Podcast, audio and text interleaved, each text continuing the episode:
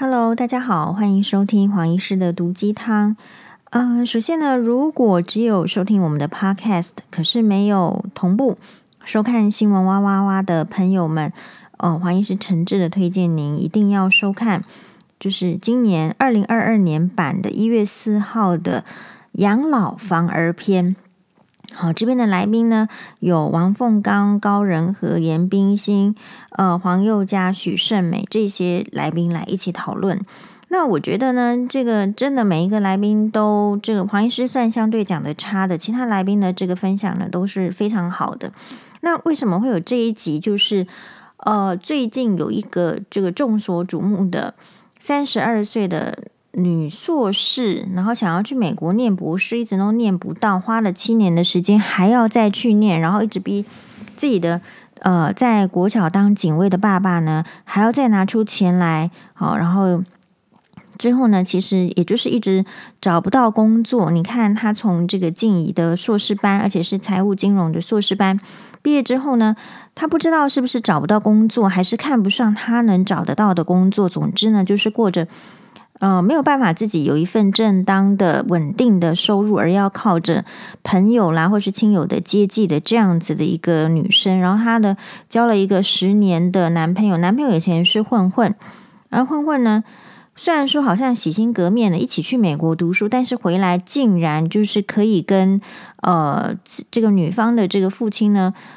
所就是要钱未果，或者说要金元没有办法获得的时候呢，竟然是拿着榔头，预先准备好的榔头去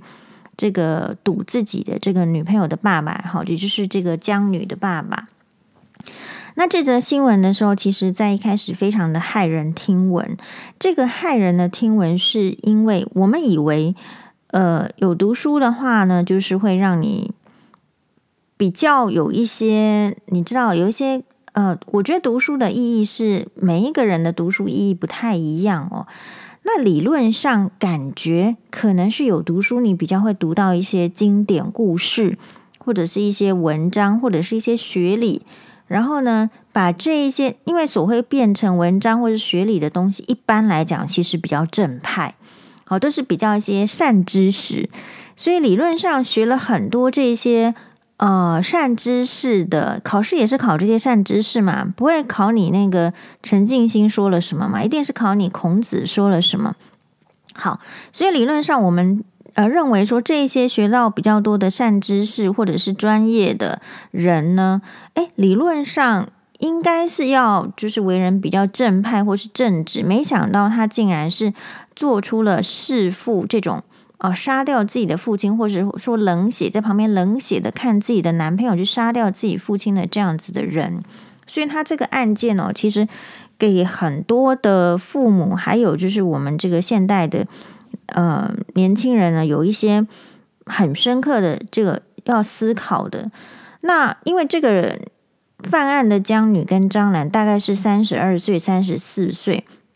其实我们大家可以想一下哦。这个就是一个啃老的问题，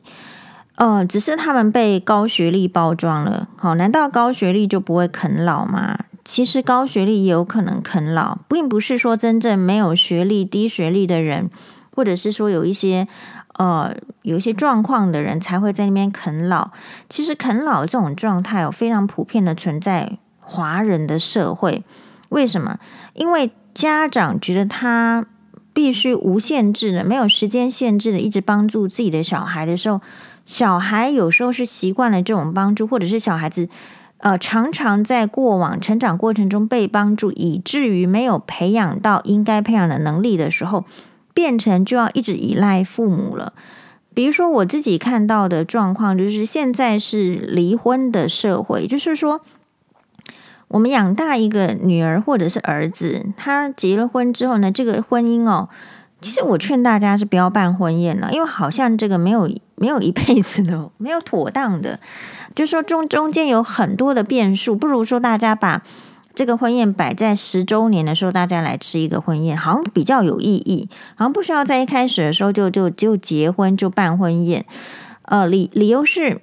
很容易分开，那很容易分开呢，这个原因。背景也有很多很多的原因，我认为是如果我们的男生或者是婆婆还留在过去的传统里，那么现在的女生的新时代的教育，还有现在年轻人的个性，她不太可能在那样子的环境里面去忍耐了。哦，所以，嗯，我的意思是说，离婚家庭变得更多的话，其实你也可以看到很多是那种情节相，呃，相对比较轻。就是当然轻呃轻于这个江女的这种情节的这种啃老，意思是什么？他其实就是很有也勇于去离婚，但是呢，他把小孩子就丢给父母，嗯，这样子的年轻人其实也很多。然后我们的父母呢，我们的这个中老年人也就摸摸鼻子，然后默默的扛下来，因为有时候老年人是会会喜欢那个孙，虽然其实我认为就是老年人他在。照顾的体力上啊，还有精神上，还有就是教育上，其实是很容易不足的。而这个不足不是在于在于他不好，而是我觉得人生有阶段性，就像你不能要求一个。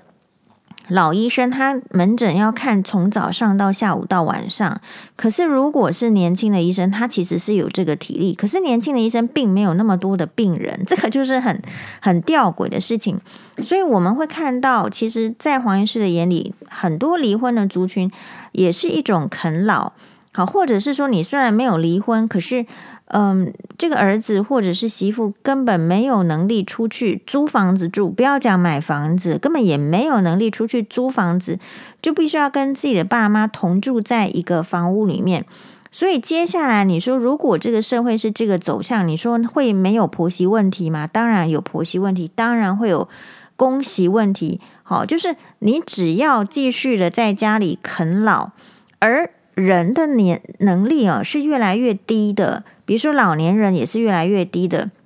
还有老年人会有一些自己的坚持，所以就会有产生很多的观念的这个纠纷。所以我们也要想哦，在这个纠纷之下，大家要如何自处？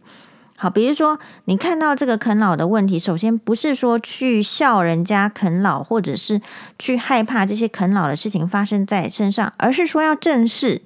正视我们很多人都在啃老。所以呢，这样的意思，比如说你年轻人就是已经超过二十岁了，然后公司呢就是给一点点的薪水，你也搬不出去，你也结不了婚，娶呃没有办法嫁人，也没办法娶老婆，这个是一个很现实的问题，所以你必须继续的住在家里。当你一旦还住在家里的时候，某种程度就是啃老。如果你又不做家事。如果你在家里还是过着大小姐，呃，这个少爷的生活，其实你也是啃老。好，那如果你结了婚之后，你没有能力自己去带小孩，也没有能力去请保姆，然后只能够把你的小孩托付给自己的爸爸妈妈，或者是呃公公婆婆，这也是一种形式的啃老。好，所以黄医师认为，华人普遍存在啃老的问题，而且非常严重。呃，我们看到一则这个有一个新闻是在，呃，我们不提是哪一家医院了，就是一个区域医院，它同时也有这个长照的部门。然后呢，就发生说，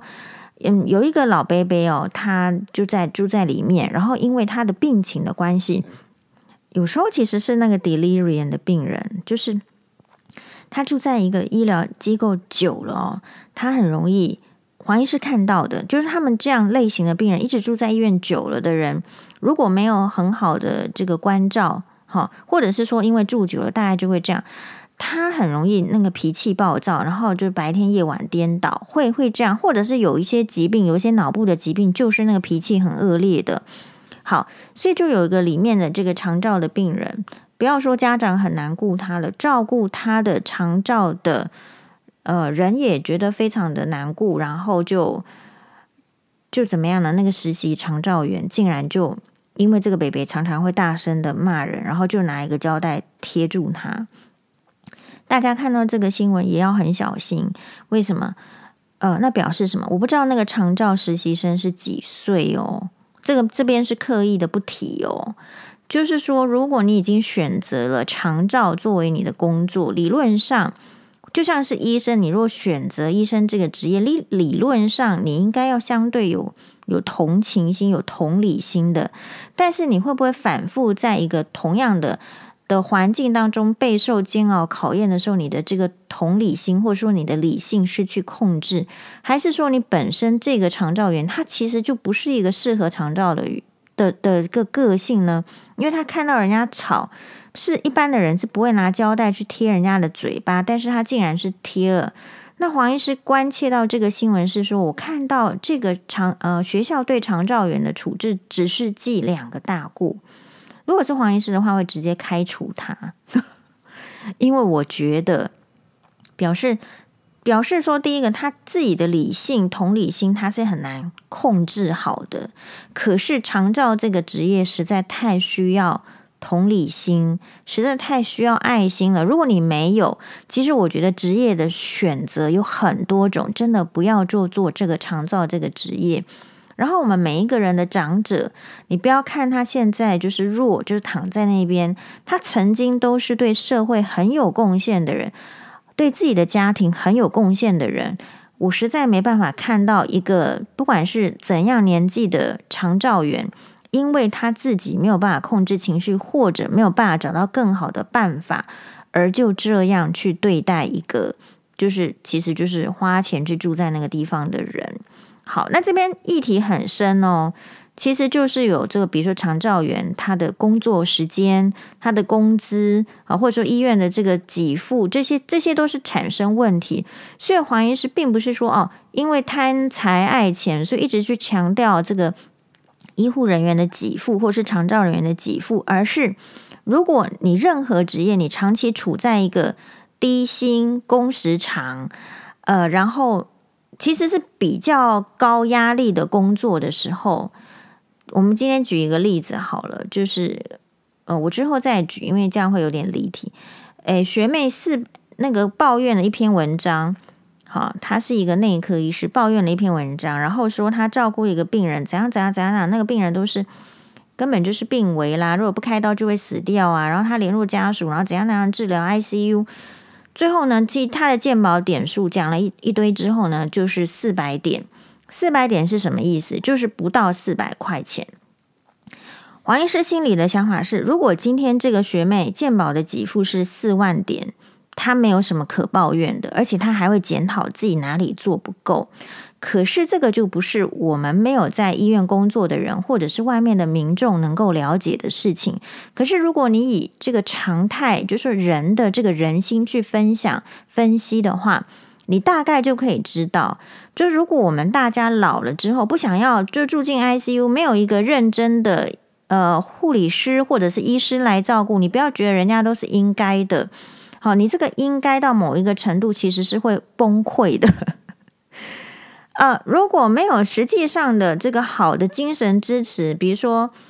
呃，大家看到护理师是不是你？你是不是会瞧不起？你是不是看到医师现在会瞧不起他，买不起买不起房子？如果这个社会没有办法提供足够的。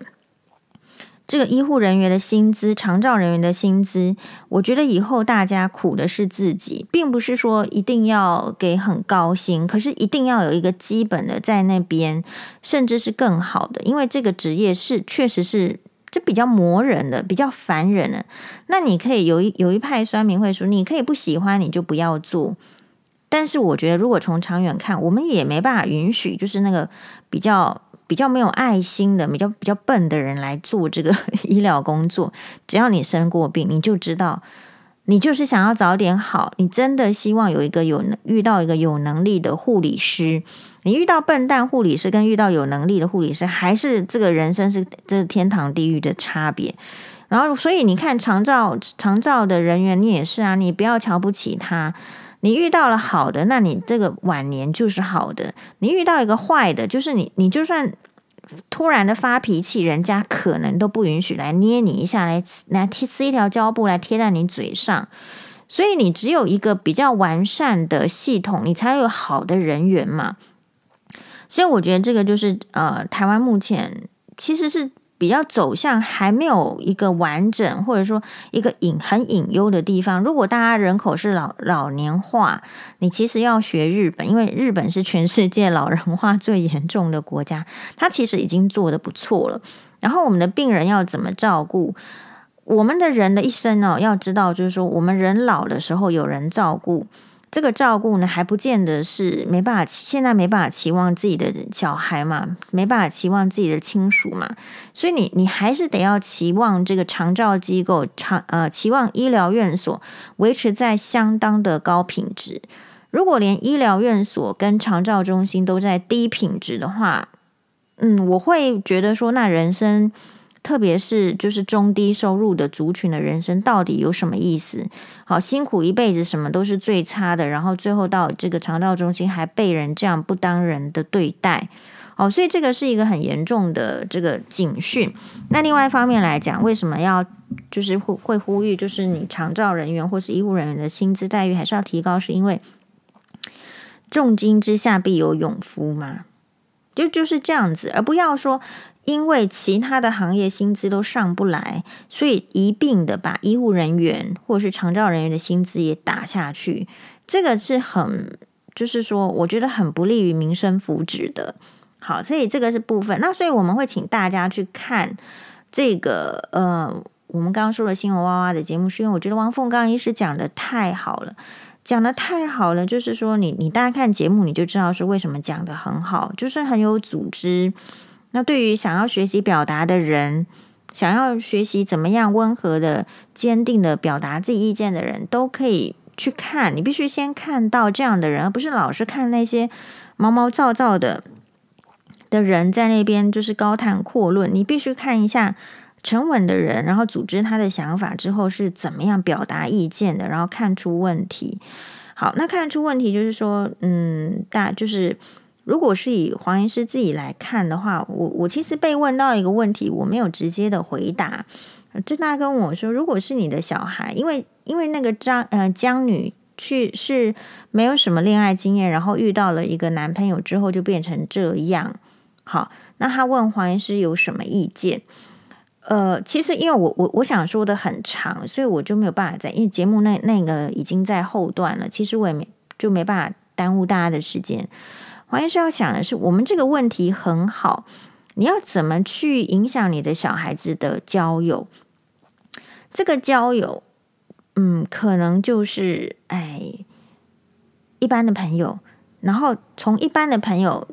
再进展到所谓的呃男女朋友，然后甚至是未婚夫妻，然后再到这个，我觉得如果到夫妻就不用不用想要去影响了啦，因为你就是想清楚了，确定了。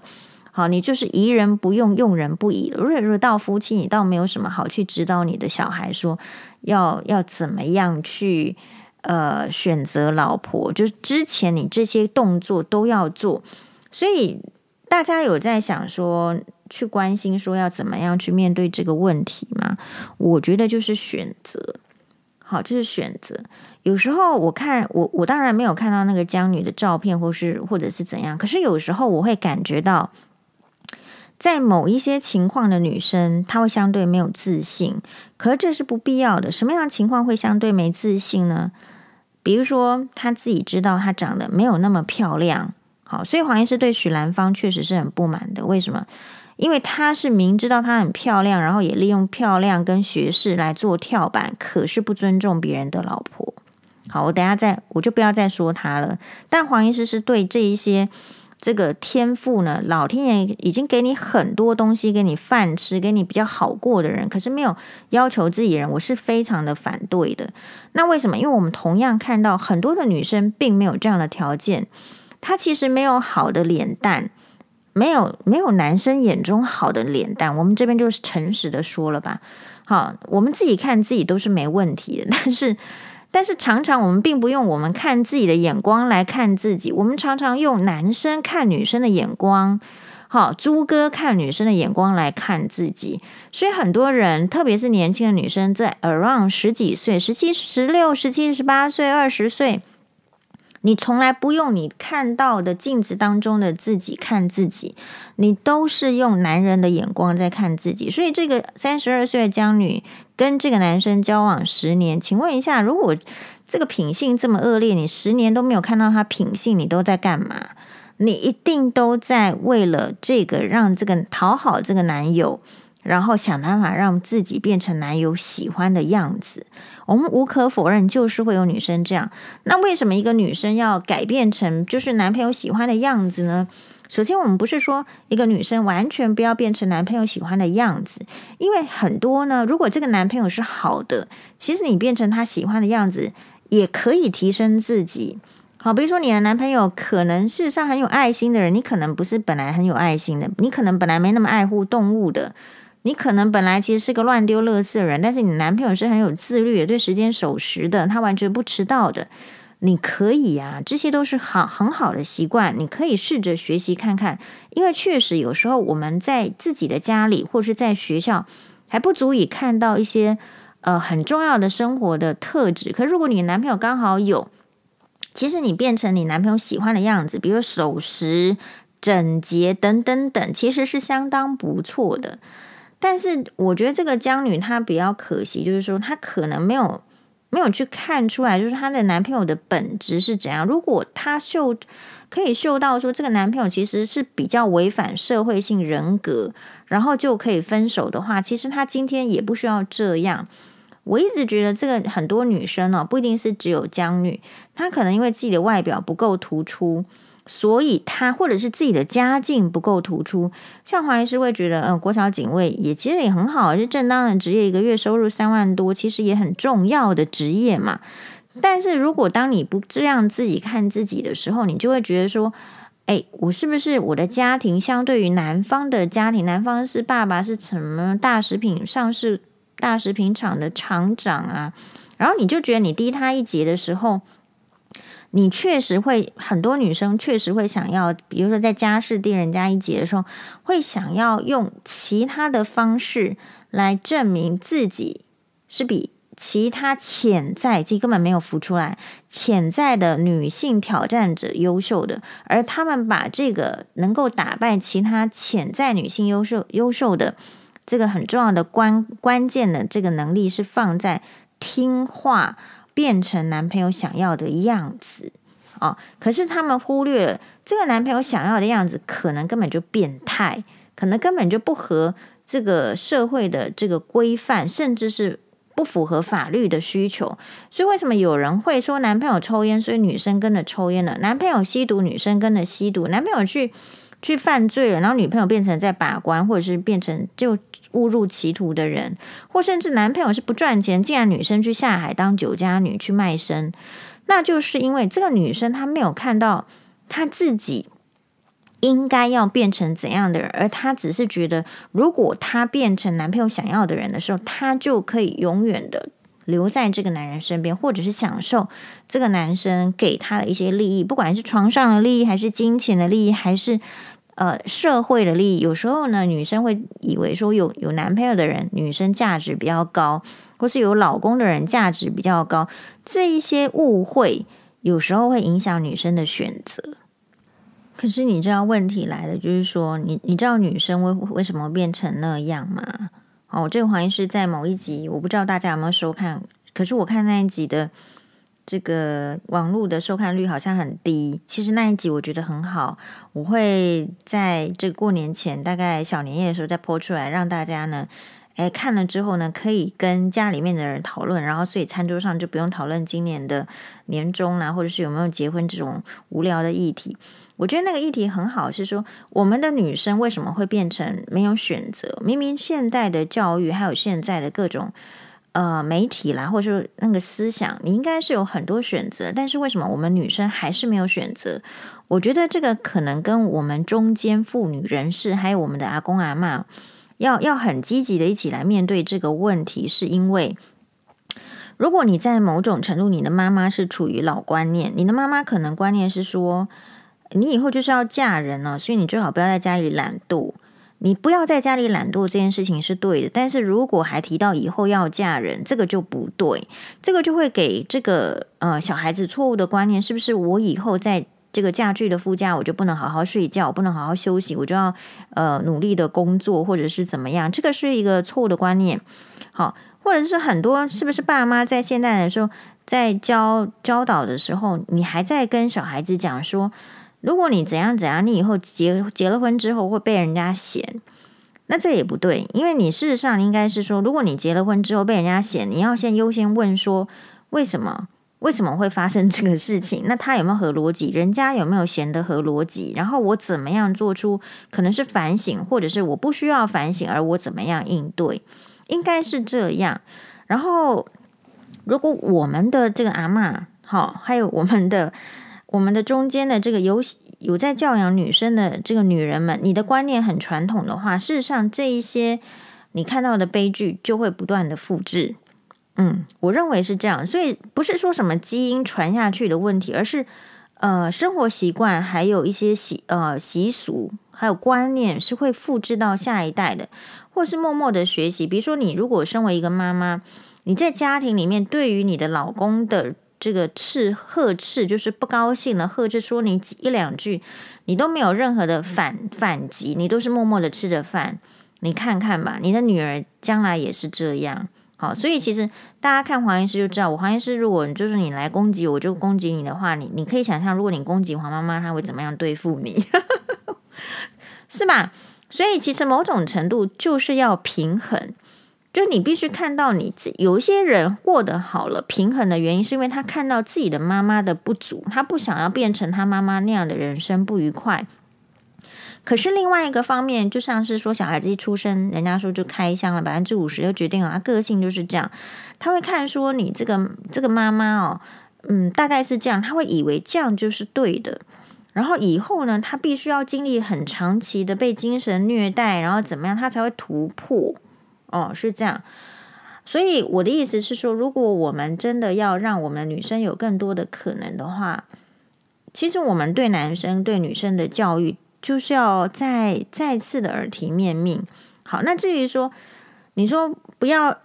要怎么样去影响到他的这个交的这个伴侣，我个人是觉得，就是如果你要用很强烈的方式说，你不可以跟他在一起，好，他翅膀都硬了，然后你还要跟他说你不能飞出去，这件事情是强人所难。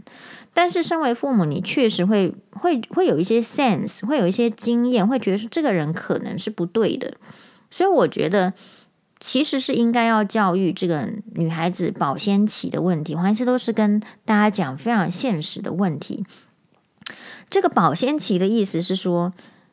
你你不要以为就是用自己的这种，我们刚刚第一个概念是说，你自己先压低自己，然后去配合别人，别人就会看高你。其实不会，你会发现你只会越来越低而已。那所以女生的保鲜期的意思是说。女生应该要知道自己有保鲜期，并不是瞧不起年纪高的或者是年纪特别低的，而是说每一个年龄能够绽放的、能够展现的，应当要有不同。比如说，如果一个年轻的女孩子她太世故，我也会觉得有问题。好，那如果一个应该到某一个年纪的女生，可是她表现得太幼稚、太清纯、太单纯，我也会觉得她有问题。也就是说，我比较赞成的是。这个是老天爷铺的轨迹，在不同的年纪，不然他为什么要让你有年纪呢？为什么要让你一天过着一天呢？那就是要让你有经验的积累。所以，我们应该要提早让女生知道说，女生你是有保鲜期的。这个就是黄医师很幸运的，我在 R One 住院师第一年的时候，就有女主治医师，我们的这个科里面的女主治医师林医师，他就告诉我说：“宥嘉，我跟你说，女医师是有保鲜期的。”哎林医师没有这样跟我讲之前，我怎么可能会就是有那个天赋聪颖去知道说女医师是有保鲜期的呢？是吧？所以不只是女医师有保鲜期，所有的女生都有保鲜期。那这是什么意思？你怎么样看待你的保鲜期？你怎么样在保鲜期里面呢？那做出一点什么事情？要拒绝一些什么事情？拒绝一些使你腐坏的。腐败掉的观念，你必须拒绝，因为这样子你才有可能在下一个时期去继续的绽放。如果没有，那你只是枯萎，那你只是失去竞争力。所以，当然，我觉得像很多医生啦，或是专业人士，或者是不一呃，就说上节目来宾，大家都有提到，其实最重要的是女生要有经济力。可是大家知道吗？女生怎么会有经济力？它来自于什么？它来自于原生家庭父母的栽培跟父母的认同，父母认为你应该要有经济力。我举一个例子好了，我们有一个这个男医师朋友、哦，这个他呢，他其实就是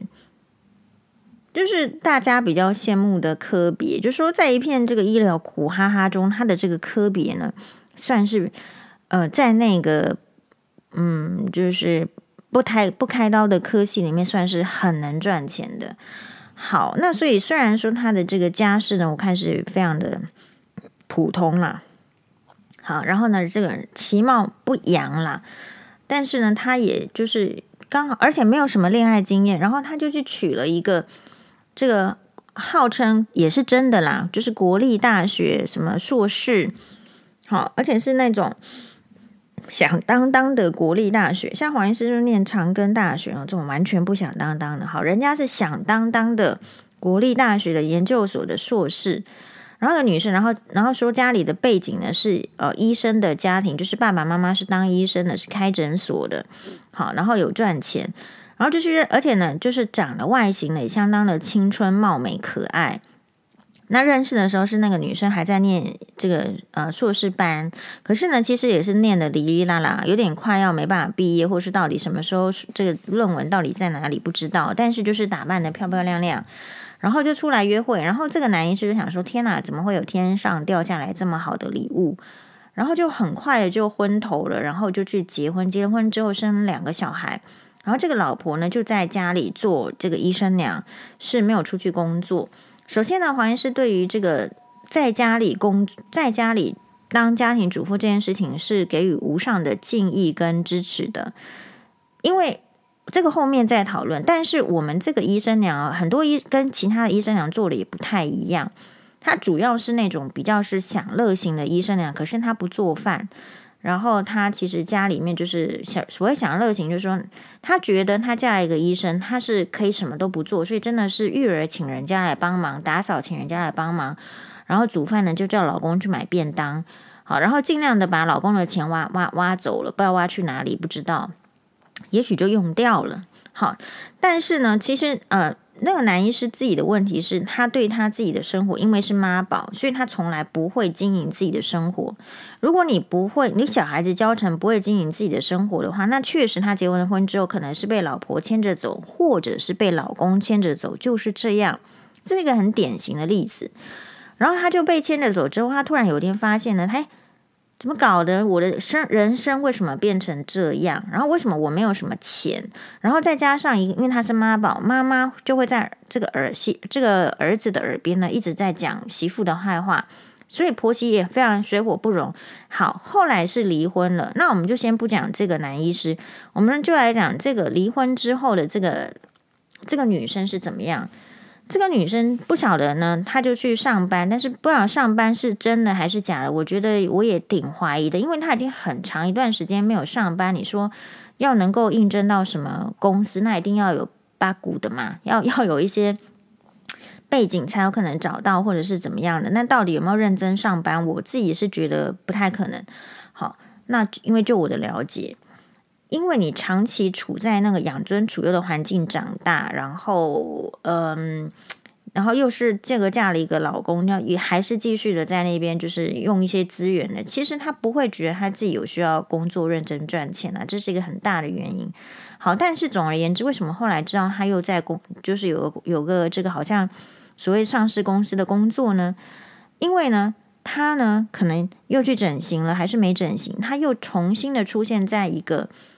由这个医师经营的这个软体里面，然后就是一样在里面要认识男医师。我的意思是什么？这个女生她一辈子的志向就是要嫁给男医师，然后呢，就是不要工作，不要呃不要赚钱，然后就是过这种婚活。什么叫婚活？利用婚姻来让自己生活活得下去的女生，其实讲白了就是这个类型的女生也是有。那这个也是因为有这个类型的女生，所以我们其他很认真工作，然后兼顾家庭，然后其实有很多付付出的女生，就被这样子的形象的女生，就说有点拖累了，被就被那一些无知的男生所拖累了，以为我们所有的女生都是这样。好，以为李静蕾也是这样，类似这样的概念。那我要讲的是什么呢？就是说，所以如果那你看啊、哦，他的这个家庭是一个医生家庭，他养出来的女儿也是这样子而已。而已的意思是说，他并不会利用他本身就比别人强大的这个资源还有可能，然后去活出另外一种人生。他活的人生可能，也许这个小孩子本来是更差，已经医生家庭栽培成这样。可是栽培成这样的话，他没有给他灌输一个要要工作、要自己努力活出自己的人生。不然你说，其实离婚之后，其不不不再结婚也可以，要婚活也是可以。但是就是。其实说穿了，就是家里的妈妈不让他在家里啃老，可是要他出去啃别的男人。我看我会觉得也也会有这样的形态，所以我们不要瞧不起那些，嗯，啃老，意思说啃老实在是充斥在整个生活、整个台湾的社会、整个华人的社会。而你准备怎么样去面对，或者说你遇到这些啃老族的时候，你应该要怎么怎么办吧？所以我的意思是说，我们的我们的这个教育哦，你不要再教这个女生要去遇到一个金龟婿。当然，遇到金龟婿很好，可是没遇到的时候呢，你并不需要假装对方是金龟婿，然后把自己弄得全部配合成男方要的样子，那你就会失去教育的本质，呃，你就会失去这个老天爷让你生存在这个社会上的意义。老天爷让你存在，让你活着，是让你活的。快乐，然后是一个个体，然后自己的人生虽然有苦有乐，有酸甜苦辣，试试看，那就是你的人生。可是我们很多的女生不自觉的，就是会被这个限制，被经济的限制，哈，就是说觉得自己没有能力，即便说家里面那个 case 就比较更深一层，即便家里面给你一个好的教育的环境，给你好的这个家世。好像也只是让你有一个 title，一个扛棒，可以出去跟嗯，好像去去嫁一个这个男医师。可是我这边要提醒，就是所有的想要嫁男医师的女生，其实现代的男医师因为医疗体系的关系，其实他们已经不像是以前那种医生说哦，希望可以娶一个这个女生回到家里面，然后不要工作，只是好好带小孩，然后点点点点点。如果你保持这样的话，你会发现你会变成男医师。工具型的老婆，也就是说，这段时间他确实因为小孩小，他也想要小孩子下一代有比较好的，呃，你要说竞争力吧，所以他也希望好好的有一个女，嗯、呃，女生呢，可以在家里好好做妈妈、做太太，把一一切都打点好。可是这些男生呢，其实也蛮自私的。如果你只是一个工具型、过渡型，这个时间过渡过去之后呢，一旦小孩子开始去上学，哎，你这个男医师就会开始会去外遇，因为他就看不上你的价值跟功能了。我都用到了，用过了，所以这也是很多的医生娘会就是遭逢，就是说，哎，为什么我嫁的男人是这样？我们有这样的医生娘朋友，我觉得他其实本来就是一个。很高的这种你知道能力的女生，然后什么婚前就可以存好几百万的那样的有能力的女生，然后家庭也相当的不错。可是嫁一个男医师之后，真的生了三个小孩，然后开始每天总来总去。你生三个小孩到底要怎么工作？很难啦。如果要自己亲手的话，你就是要得辞去原来的工作。然后大家会他会觉得说，男医师是可以提供经济上的保障啊，然后确实钱也主要是他管。嗯，可是到后来会发现，其实就是会有问题。这个问题就是说，如果你太把这个男医师的人生跟小孩子人生当成你自己的人生的时候，那如果有一天人家不愿意了呢？那你的人生其实就会错过很多的精华努力期。这个是一件很可惜的事情，也是我们所有的女生其实做任何选择都要有一个后退的路。意思是说，所以我们在教育上，你说你要怎么影响这个配偶，